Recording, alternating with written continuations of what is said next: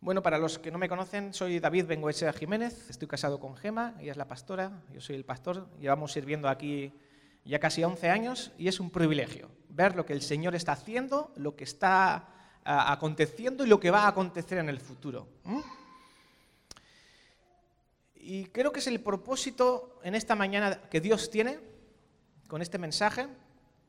Dios quiere levantar más, escucha bien, Dios quiere levantar más y mejores intercesores. ¿Cuántos están de acuerdo con esto? Yo creo que sí. Y para eso te voy a leer en 1 de Samuel 12, 23, y dice así la palabra del Señor, así que, lejos de mí, pecar contra el Señor y dejar de rogar por vosotros. Wow. Primera de Samuel 12, 23, Señor bendice tu palabra. Digo amén a la oración de Gema. Así que he puesto como título, si estás tomando notas, quizá hay alguien que está tomando notas, o luego lo vas a repasar quizá en el grupo de crecimiento esta semana con los hombres, o con las mujeres, o en tu casa, o con una amiga tomando un café. Hoy me perdí el culto, ¿de qué habló el pastor? Bueno, pues es bueno. Lo he titulado Se buscan intercesores. Ya sé que no es muy original el título, pero se buscan. Se buscan, si se buscan es porque hacen falta, ¿no? Porque si no, es como que se buscan soldadores, ¿no? Y ponen anuncios. Se buscan soldadores, que sepan soldar. Bueno, se buscan intercesores. A los que os gusta el fútbol, y a los que no, supongo que también os habréis enterado, este martes pasado jugaba la selección española de fútbol. ¿Cuántos sabían eso? La selección española de fútbol está preparando el Mundial. Ahí levanta Iago como buen brasileño, como se va a perder David Alba, no puede faltar. Claro. Y, y, todos los demás es cultura general, ¿eh? de vez en cuando hay que poner las noticias. Bueno, yo estaba escuchando la retransmisión y el partido estaba atascado, estaba jugando eh, Portugal contra España. Eh, España necesitaba ganar para clasificarse para la Liga de Naciones, para la Final Four, que será en junio. Algunos lo tomaban como un amistoso porque es de preparación para el Mundial, pero los que somos futboleros, pues eh, lo tomábamos en serio, ¿no? Y, los comentaristas deportivos también. Es como que le va la vida en ello, y de hecho se dedican a eso a, comentar. Hubo un momento en el que el partido estaba muy atascado, decían, cada vez que se han enfrentado Portugal contra España, los últimos cinco partidos han sido, han sido cinco empates, vamos ya por el minuto 88, esto tiene pinta también de que va a acabar en empate. Y entonces el comentarista, el que estaba escuchando yo la emisora, no voy a decir cuál porque no quiero hacer tampoco publicidad de las emisoras deportivas, pero decía, vamos, venga, equipo, hay que creer, decía, hay que creer, vamos. Y entonces en el minuto 88 centran, Nico Williams, el del Atleti, le da de cabeza y entra Morata, ¡pum! y mete gol y todo. ¡Ah! ¡Gol, gol, gol, gol! Y decía, ya decía yo, venga, hay que creer en esta selección, hay que creer. Y yo me acordaba y digo, jo, si aplicáramos esto a la oración, madre mía, ¿no? No solamente por la pasión, por la energía, sino por, sobre todo, que la oración eficaz del justo puede mucho. Jo, mira, si esto lo creeríamos de verdad, estoy seguro que de entrada oraríamos más, ¿a que sí?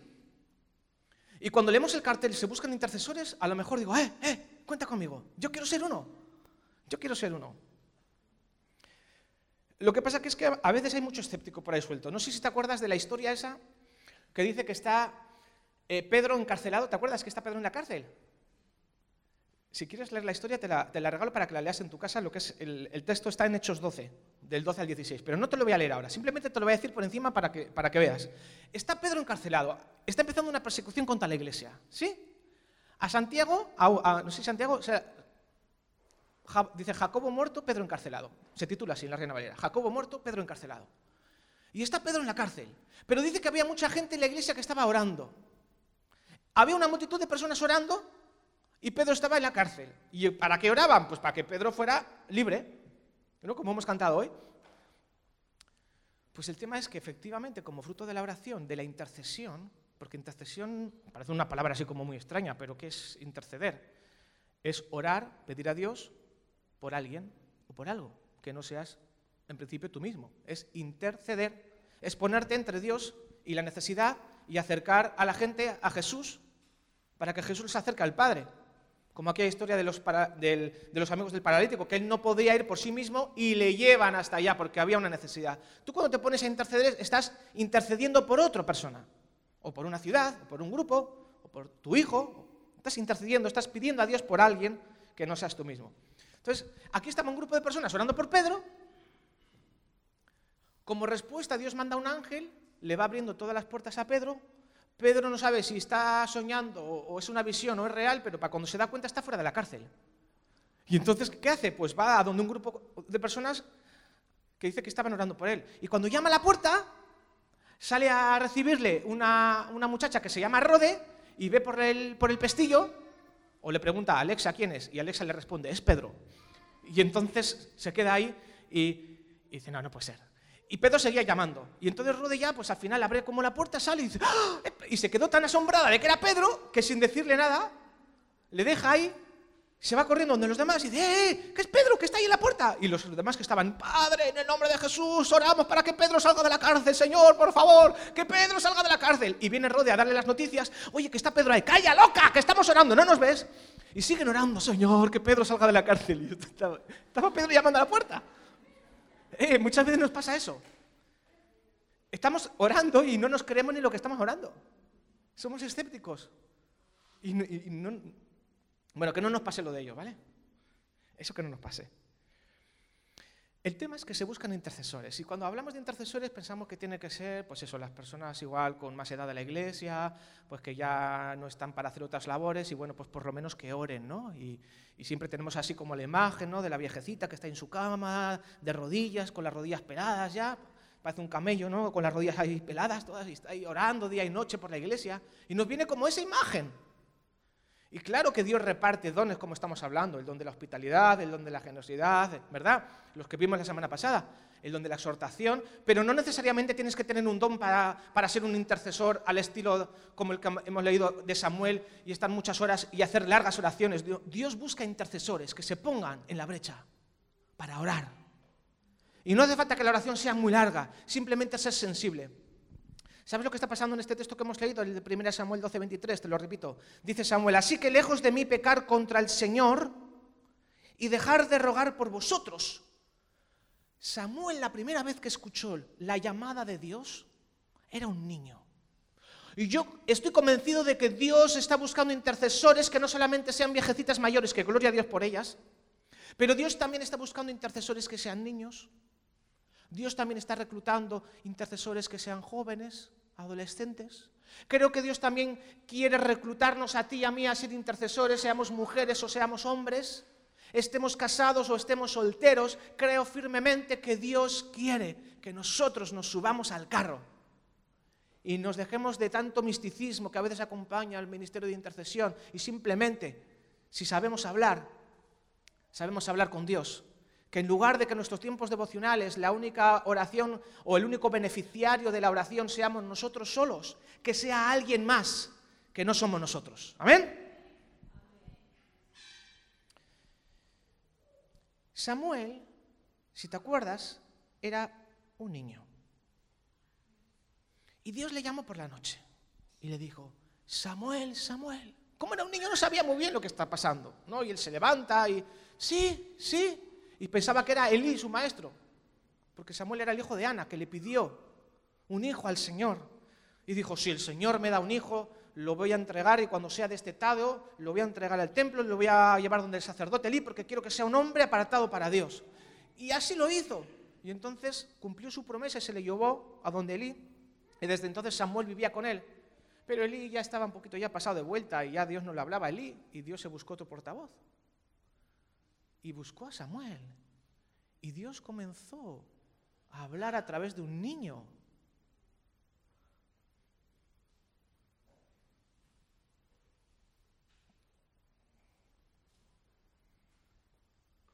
¿Te ha pasado alguna vez que estás durmiendo en la noche y de pronto te despiertas y dices, ¡ah!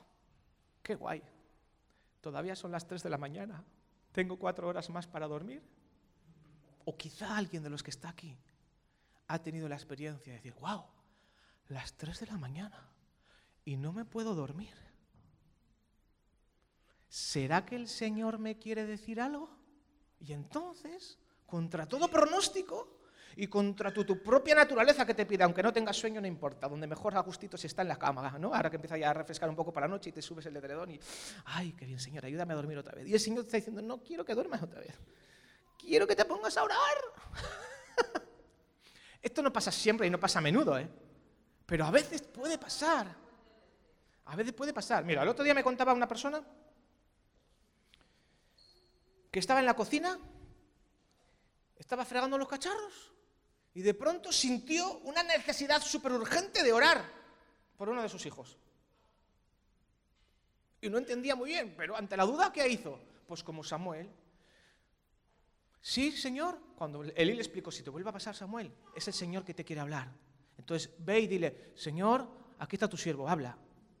Y entonces esta, esta persona, pues obedeció. No, no sé, qué raro, que es, bueno, si te pasa eso, no digas, ay, son cosas mías. No, si tú estás fregando los cacharros, o estás sacando al perro, o estás haciendo una cosa, y de pronto algo irrumpe en tu mente y te pone una persona, es porque es la llamada de Dios a la intercesión. No lo ignores. Así que esta persona se fue, se fue dos días y se puso a orar por ese familiar suyo, en concreto un, hijo o una hija, no digo más, para no dar pistas. Y el tema fue que a esa persona, por ese hijo que ella estaba orando, esa mamá que estaba orando por su hijo, le estaban acosando en el metro. Y la intercesión de esa mamá produjo que en la parada donde tenía que bajarse, su ser querido, el acosador, no ejecutara los planes que tenía y pasara de largo y no se bajó. Y justamente dejó de orar esa mamá y entrar a casa. Y le contó lo que había pasado. Y dijo, ¿y cuándo te pasó eso? Pues a tal hora, dice, justo a esa hora el Señor puso en mi corazón orar por ti. Me acuerdo que estábamos aquí un, viernes en un Más de Ti y estábamos cantando alabanzas, estábamos entrando en una atmósfera de adoración, de oración, y antes de entrar en... De, pronto yo sentí de orar por, por, uno de mis hijos, que estaba entrenando en ese momento. momento ya sabéis quién es, el mediano, que al otro no le gustan los deportes. Y de repente sentí una urgencia de orar por él. Y yo, visto qué raro. Pero obedecí, alguno quizás se acuerda de ese momento, fue hace como tres o cuatro viernes. Y luego cuando vino el chaval, ¿qué tal el entrenamiento? No, bien. Le digo, ¿seguro? Bueno, y me contó una cosa que había pasado. Que gracias a Dios, sin más. No, yo pensé que, yo pensé, capaz que va a tener una lesión, porque a veces Dios previene, ¿no? Uy, cuidado, que a lo mejor va a tener una lesión fuerte, ¿no? Era un aspecto más emocional. Pero había algo ahí que estaba ahí. El Señor me predispuso para ponerme a orar. Y si hiciéramos un poco de memoria, estoy casi convencido de que casi, todas las personas que estamos aquí hemos tenido alguna experiencia similar, de algún tipo. Y luego te das cuenta y decir, wow, gracias a Dios que alguien, o igual no eras tú el que se puso a interceder por otro, pero a lo mejor nosotros, estoy convencido, de que sí que hemos tenido la, contraria, que hemos sido los beneficiarios de la oración. Yo me acuerdo cuando de pequeñito fui secuestrado, estoy seguro que en algún momento alguien estaba orando por mí en ese momento. Estoy completamente seguro. Y el secuestrador al final no sé si era torpe o el Señor lo hizo torpe, gracias a la oración intercesora de alguien, que fue incapaz, absolutamente incapaz de, hacer así el tapón de gasolina y echar combustible. Y me llevó de nuevo al centro y se marchó y dejó las llaves dentro y luego vino la policía y bueno, un, rollo ahí que se, que se dio. Pero estoy convencido de que alguien estaba intercediendo por un servidor. Las cosas no pasan porque sí. La intercesión es la palanca que Dios utiliza para mover las cosas. Cuando Dios quiere hacer algo en la tierra, necesita dar el mensaje a una de sus personas que confían en Él para que oren. Y a través de la oración, cuando Dios percibe que la oración sube, sube, sube, sube, entonces Él, ¡pum!, envía el Espíritu, envía un ángel, envía una persona, hace lo que sea, pero Dios se mueve. Escucha bien esto, Dios se mueve siempre a través de la oración intercesora. ¿Ha elegido hacerlo así? Él, como es Dios, podía haber eh, ignorado totalmente lo que pasa en el mundo y el hacer y deshacer, pero como lo explicábamos antes en la EDS, no funciona así. Dios se autolimita a las propias reglas y a las propias leyes que Él ha creado. Y me, impacta cuando dice Samuel en este pasaje, dice, lejos de mí pecar contra el Señor. ¡Wow! ¿Será que alguna vez, iglesia, y me pongo en primera persona, hemos pecado contra el Señor, ignorando esas llamadas? Yo estoy convencido de que todos hemos pecado ahí. Todos. Todos. Y si no, pecarás. O pecaré. Porque yo creo que constantemente estamos recibiendo esos burofax, esos mensajes, esos. Iba a decir email, ya queda, se ha quedado antiguado. Un Twitter. Manda un Twitter el Señor. Llamado urgente la oración. ¿No?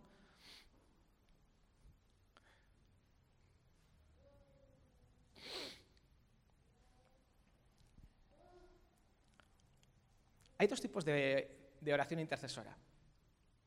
Una es la que estamos hablando, la que está aquí eh, Samuel pidiendo al Señor, porque Samuel está diciendo esto que está diciendo porque ha habido un hecho, ha habido un acontecimiento, ha habido algo que ha pasado y demanda de una oración en ese momento, que es algo como, como espontáneo, como algo que hay que abordar en ese mismo momento. Y luego está una oración que es más de hábito, ¿no? como Daniel, que dice que tres días se ponían a orar delante del Señor con las ventanas abiertas. Entonces, tú puedes organizar un tiempo de intercesión diario, fijo, o puedes, como estamos hablando al margen de tus tiempos devocionales, tenemos que captar cuando el Señor demanda de nosotros una oración específica. Y aquí está Samuel orando porque el pueblo de Israel, que hasta ahora no había tenido rey, tiene envidia de las naciones vecinas y ellos también quieren tener un rey. Y hasta entonces el Señor había sido su rey y simplemente los profetas que guiaban un poquito al pueblo en la parte espiritual, pero ellos querían un rey y esto desagradó a Dios, a tal punto que lo consideraron como pecado. Y Samuel, sabiendo que el pueblo dice, Dios le dice a Samuel, tranquilo Samuel, no te han rechazado a ti, dice, me han rechazado a mí como rey. Y había ahí un pueblo la iglesia de alguna manera de ese momento que habían rechazado a Dios como rey y querían un rey que pudieran tocar, que pudieran palpar y que dijera ¡a la batalla! Y todos detrás de él, como si el Señor no les fuera suficiente. Como si se les hubiera olvidado ya que el Señor los liberó de Egipto con una columna de fuego por detrás y una columna de nube por delante. Y que los enemigos no podían tocarle porque el Señor peleaba por su pueblo. Pero querían un rey, querían ser como las demás naciones. Entonces, por eso el profeta Samuel eleva una oración al Señor y se pone a interceder por su pueblo y le dice, Dios mío, perdónales este pecado, no le tengas en cuenta este pecado. Y luego se dirige a su congregación y le dice, lejos de mí pecar contra el Señor y dejar de rogar por vosotros.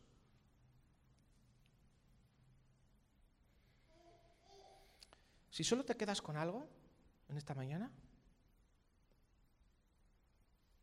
con una cosa, que sea esto. Y es esta frase. Y es la idea principal de esta mañana. Dios está reclutando intercesores. ¿Puedes ponerte de pie un segundo y lo repites conmigo? Vamos a ponernos de pie.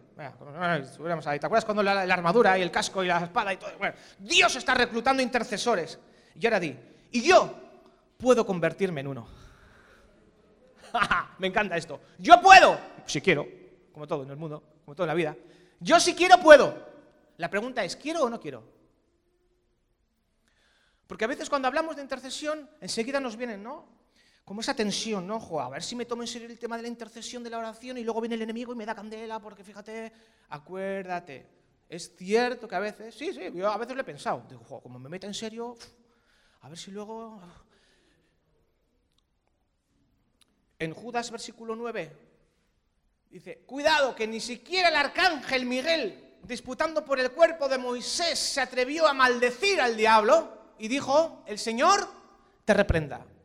A veces pensamos que aceptar el llamado a la intercesión es subir a un monte, empezar a echar aceite, ungir todo y ponerte a pelear con todos los demonios, todos los principados y todas las potestades. Dios no te llamaba a eso.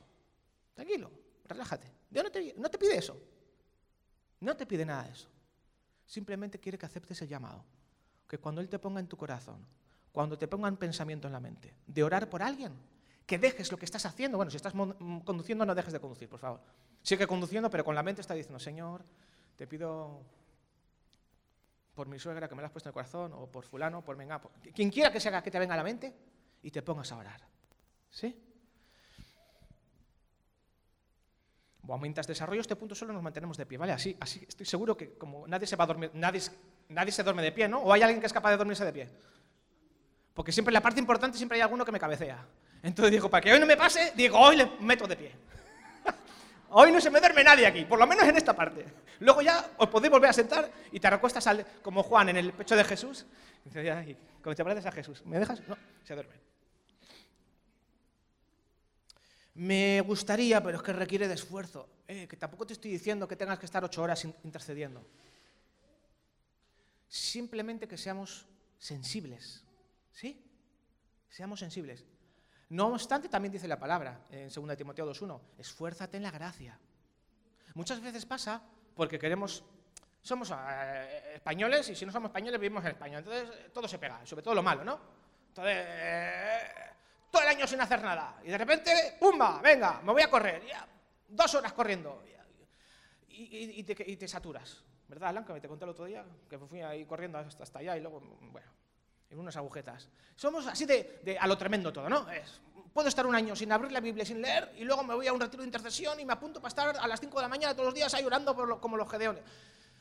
No, no hace falta. Dios tampoco te pide eso. Simplemente seamos más prácticos, seamos más honestos, seamos más sencillos. Eh, voy a orar a Dios porque lo necesito. Y voy a orar a Dios por otros porque otros lo necesitan, porque no soy egoísta. O sea, porque Dios me ha salvado a mí y quiero que salve a otros. Eh, y lo integras en tu vida. Pero sin esas presiones y sin esas tensiones y sin esas cosas que parece como que lo estás haciendo en tus fuerzas. Porque si intentas ser un intercesor en tus fuerzas, te vas a desanimar, te vas a quemar. Y Dios no quiere que te quemes. Dios quiere que seas un recluso suyo, pero de los buenos.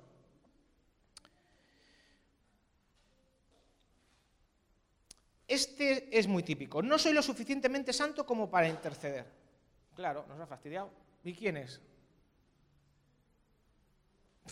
Vamos, eh, eh, entonces ninguno nos podemos interceder.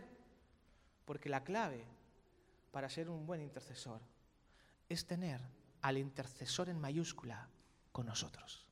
Y ahora te, te puedes sentar. ¿Sabéis quién es el intercesor supremo?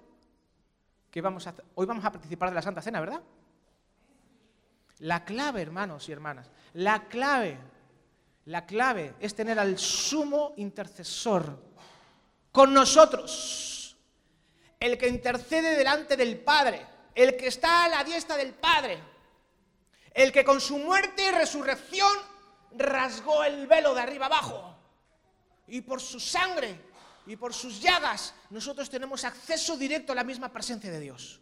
Por eso seguramente alguna vez te haya pasado que algún amigo o compañero tuyo familiar que no se comprometen con el Señor, pero que te dicen cuando tienen un problema, a ti que parece que Dios te escucha y te lanzan el recadito. ¿Te ha pasado alguna vez? Oye, a ti que el Señor parece como que tienes vía libre. No, no, yo no tengo vía libre. Dios ha extendido la alfombra roja para que cualquiera pase por ella hijo mío, pasa. Y hay mucha gente que no quiere comprometerse con el Señor. Y manda a otros que oren por ellos. Y yo digo, ¿qué morro tienen? claro. la alfombra roja está para todos igual.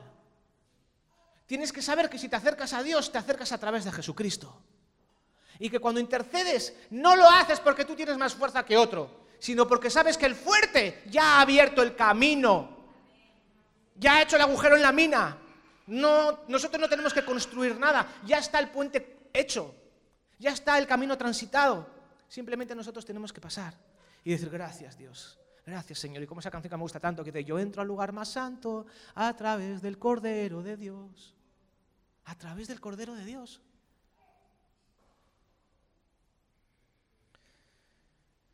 Jesús es nuestro intercesor. En una ocasión, ¿te acuerdas que Jesús le dice a Pedro? Dice, Pedro, Satanás os ha pedido para zarandearos. Eso es así, ¿eh? Cuidado, si fuera por el diablo estábamos todos muertos ya. Dice, pero yo he rogado por ti, Pedro, que tu fe no falte. Y yo me imagino también a Jesús diciendo, ¡eh! Ciudadanos del PEC, Satanás os ha pedido para zarandearos. Pero tranquilos, yo he rogado que vuestra fe no falte. Así que no te preocupes por el diablo, siempre va a estar ahí intentando hacer de las suyas. Preocúpate solamente tú de estar cerca de Dios y de mantener tu conciencia en confesión delante del Señor, limpia delante de Dios. Y que cada vez que cometes una transgresión, lo único que tienes que preocuparte es estar cerca de Dios. Y tu corazón limpito. Dice, Señor Jesús, Tú eres mi Salvador. Jesús, tú en ti he confiado, en ti he creído, como hemos aprendido hoy. Por gracia soy salvo por medio de la fe. No tengo que añadir nada. No tengo que ganar puntos para convertirme en un buen intercesor. Lo que tengo que hacer es estar cerca de Dios. Nada más. Y ser un poquito sensible. Antes de pasar a participar de los elementos, Sí, yo creo que todavía, como, todavía faltarán como 5 o 10 minutitos para, que los sugieras no se cansen ahí. Podéis esperar un poquito. Se me ocurren tres aplicaciones prácticas en las cuales nosotros, como iglesia y como personas, podemos interceder. Seguramente a ti se te vengan muchas más, pero al menos hay tres áreas que nosotros podemos practicar este mensaje. Porque yo me he dado cuenta que muchas veces predico y salimos de aquí, estamos ya en los columpios donde están jugando los niños y, ya se nos ha olvidado la prédica. ¿Y sabes por qué se olvidan las prédicas? Porque no las ponemos en práctica. Bueno, a veces también porque os meto la chapa y no hago buenos ejemplos, es verdad, sí. Pero, pero en general es porque no, no la practicamos, ¿vale? Entonces, podemos interceder por Baracaldo como Abraham hizo con Sodoma. ¿Qué te parece esto? Eh, me encanta, ¿eh? Cuando Abraham intercede por Sodoma, lo tienes en Génesis 18, te mando deberes para casa, Génesis 18, Sodoma se había corrompido como está la sociedad de hoy en día. Y Dios había determinado mandar juicio ya. Es como si el juicio que Dios mandaría ahora sería, vengo ya, vengo, vengo, estoy viniendo ya. Me veis casi las alas ya. Estoy viniendo. Las alas no, perdón, Jesús no tiene alas, pero los ángeles que vienen a anunciar con trompeta que viene la, la llamada de Jesús. Está viniendo ya. Y cuidado, que si Jesús viniera ahora mismo y no me da tiempo a acabar de predicar, un montón de gente no se iría con el Señor. Pasaría una eternidad lejos de Dios. Y Abraham le dijo al Señor, oye, ¿tratarás lo mismo al justo que al impío? Y si encontrares al menos 45 personas, y se pone a interceder a favor de Sodoma, una ciudad impía, una ciudad corrompida, una ciudad pecadora. Todos los pecados que te imaginas ahora la sociedad que comete, en Sodoma estaban sin tecnologías, porque no existían, pero al final la esencia del pecado es la misma. ¿Vale? Hoy no hay tanta tecnología, pero hacían pecados sexuales horribles. No había tanta tecnología como ahora para robar a través de Internet, pero, hacían robos. No había tanta tecnología ahora y tanta sofisticación para matar a la gente, pero mataban. Eh, mentían. Cualquier cosa que se te imagine, lo hacían los de Sodoma. Y Abraham se puso a interceder a favor de Dios, pero lo hacía, eh, no dice expresamente que se levantó a las 5 de la mañana para interceder, no sabemos a qué hora lo estaba haciendo. Solamente sé que en el versículo 17 de Génesis 18, fíjate, si Abraham estaba cerca de Dios o no, que esa es la clave de la intercesión, que Dios dijo, ¿encubriré yo a Abraham lo que voy a hacer?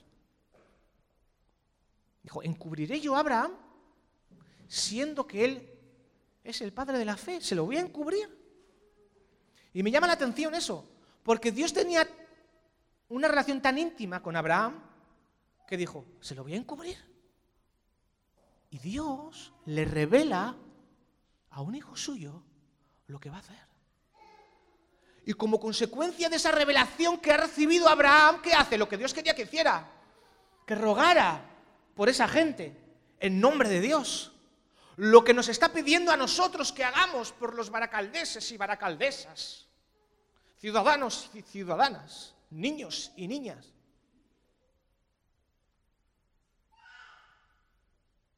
Que necesitan de Dios.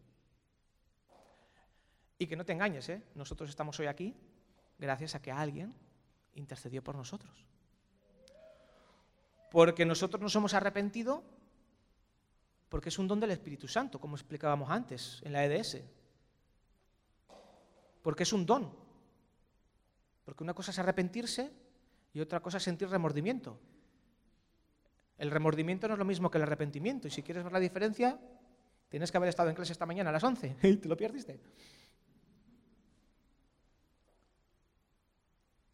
Así que podemos interceder por Baracaldo. Cuando digo Baracaldo, puedes decir tu barrio donde vives. Ay, pero yo vivo en Zorroza. Zorroza también vale. No, pero yo vivo en, en Churdinaga. Churdinaga también vale. No, yo vivo en donde sea que vivas. Vives rodeado de gente que no conoce al Señor. En Munguía. Perdón, Mila, en Munguía. Y alrededores. Bueno, en Bermeo. En Bermeo te toca más la fibra porque... Sea de donde seas. Conoces a gente que no conoce al Señor. Entonces podemos interceder y debemos hacerlo, ¿vale? Ahora, y aquí me pongo serio. Un ejemplo más. Que esto me toca a mí la fibra especialmente como hombre.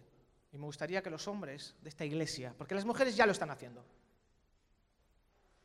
Oye, Rubén me mira para arriba como diciendo que no me Sí, sí, va por ti también, Rubén, y por Alan, y por mí, y, por los que veo por ahí atrás, y por Cubus, y por todos los hombres que están por David Alba, y, eh, por Juan Carlos, por, por por todos los que estamos aquí que somos hombres y además tenemos la dicha de ser padres. Nehemías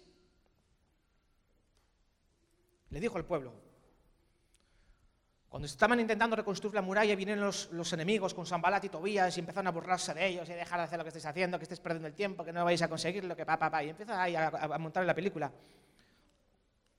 Nehemías 4:14 dijo, no temáis delante de ellos, acordaos del Señor grande y temible y pelead por vuestros hermanos, por vuestros hijos e hijas, por vuestras mujeres y por vuestras casas. Y el pueblo dijo, amén. Y esto es un llamado a la intercesión que Dios nos hace a todos los hombres en esta iglesia. Y por supuesto a las mujeres. Pero yo sé que las mujeres ya lo están haciendo. Y quiero animarte a que lo sigas haciendo. Porque tu oración no es en vano. Porque gracias a tu oración, el cabezón de tu marido, aunque todavía no lo veas aquí, está a punto de venir. Y se mantiene ahí. Y el Señor no le permite pecar más de lo que peca, porque el Señor lo guarda gracias a tus oraciones. Eh, hablo en genérico, eh, no estoy pensando en nadie. Y quiero animarte a ti, mujer, que sigas intercediendo y que sigas orando por tu matrimonio, por tus hijos, por tus sobrinos, por quien sea que tú sabes que la está pasando mal. Porque la oración eficaz del justo puede y puede mucho. Hay que creer en esta selección de intercesores. La llamada del seleccionador. No hay nada más importante para un futbolista que le llame el seleccionador. El seleccionador de intercesores, que es Dios mismo, está seleccionando aquí a personas. Pero la gran diferencia es que Dios no hace, tú sí y tú no. Tú no porque no juegas en tu equipo, tú sí porque me caes bien, tú no porque aunque metes muchos goles estoy enfadado contigo de la otra convocatoria. Dios no es un seleccionador caprichoso. Dios lanza la invitación a todos por igual. Y somos nosotros los que tenemos la oportunidad de decidir si queremos ser seleccionados o no. Pero Dios no, no prohíbe a nadie entrar en su selección. ¡Wow! ¡Qué gozada, ¿no? Depende de mí, en otras palabras, depende de ti. Depende de nosotros.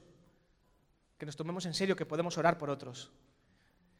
Porque Dios está reclutando intercesores y yo puedo convertirme en uno. Amén. Y por último, como no, podemos interceder a favor de la iglesia, ¿sí o no?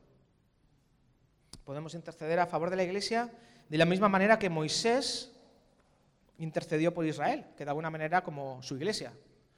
Fíjate que cuando Moisés baja del monte con los diez mandamientos en la tabla y baja con su ayudante y está bajando por la montaña y por la ladera. ¡Jo, qué vistas más bonitas! Tal. Y le dice, oye, se oye ruido como de fiesta, de panderetas y de cosas, ¿qué será?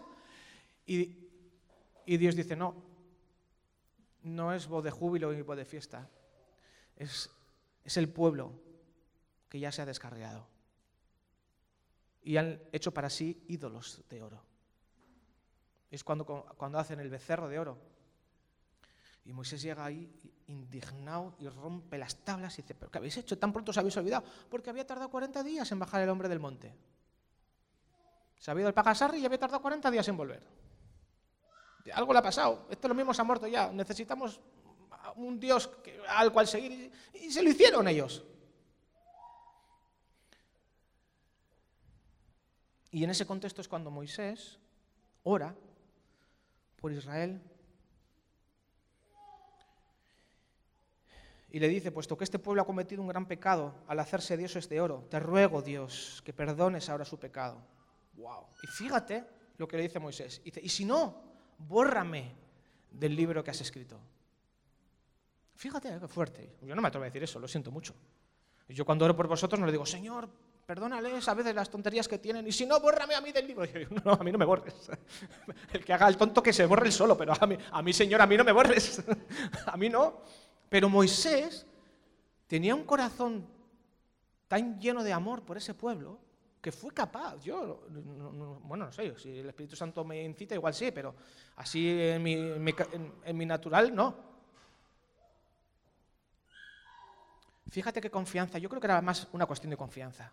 Fíjate qué confianza tenía Moisés, que sabe que cuando le abre el corazón y le habla a Dios en esos términos, le dice Dios, y si no, o sea, o todos o ninguno. O tienes misericordia de todos nosotros, o si no, yo para qué quiero estar contigo, si voy a estar solo. No, nos salva todo el pueblo.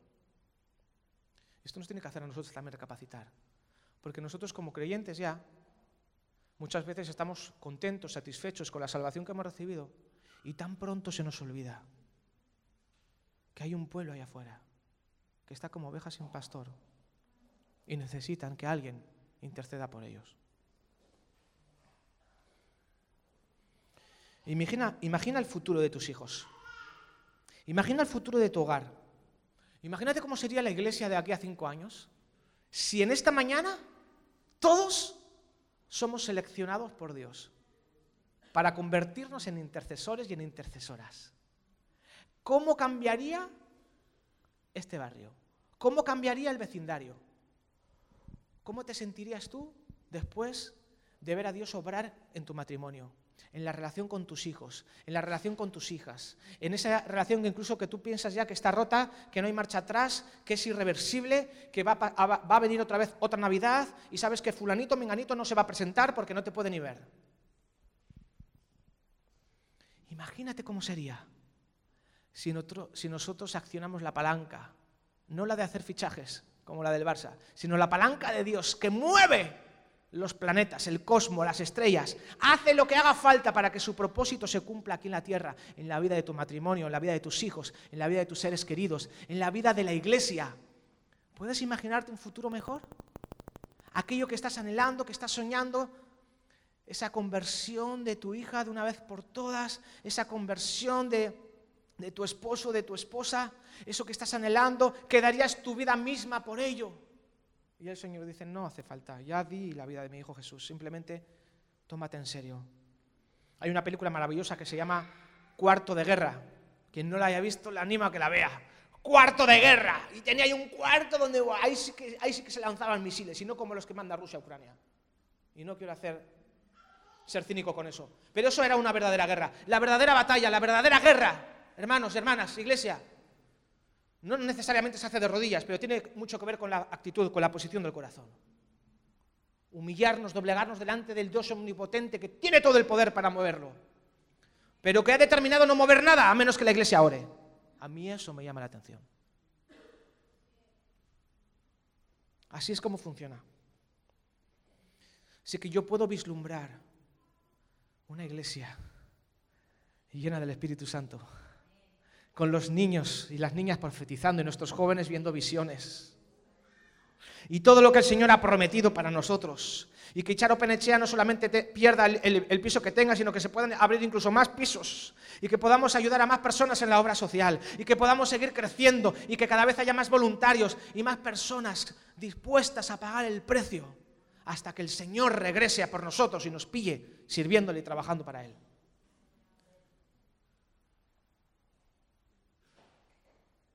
Pero todo pasa porque seamos intercesores. Puedes interceder en tu casa, puedes interceder también en un grupo de crecimiento, como sé que lo están haciendo ya los que asisten. Podemos seguir intercediendo cada viernes cuando estamos aquí, ¿verdad? A las 7 de la tarde. Todos aquellos que puedan, por supuesto, la invitación está abierta. Es un tiempo libre de adoración y de intercesión.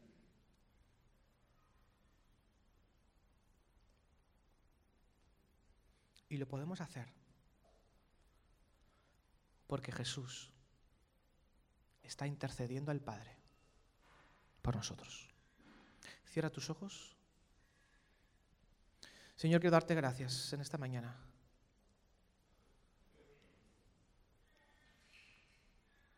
Señor, queremos ahora reconocer que gracias a Jesús nosotros podemos ser salvos. Y no quiero cerrar este mensaje antes de pasar a la Santa Cena, ya pueden prepararse los sugieres y, Alan con el teclado. Quiero lanzar una invitación, un llamado especial.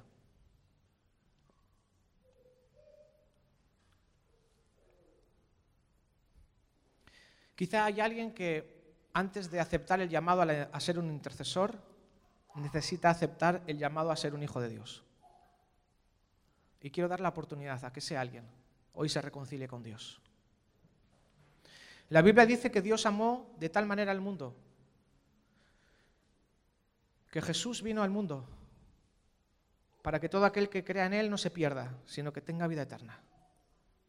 Y la Biblia dice también que Dios no envió a Jesús al mundo para condenarlo, sino para que sea salvo por medio de Él.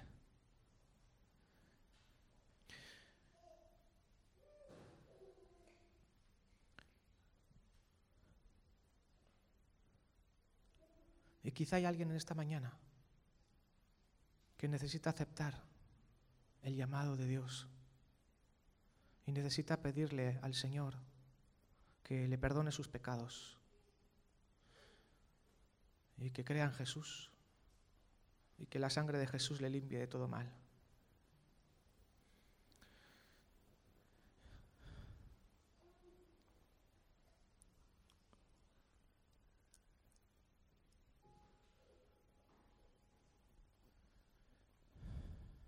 Jesús dijo en una ocasión,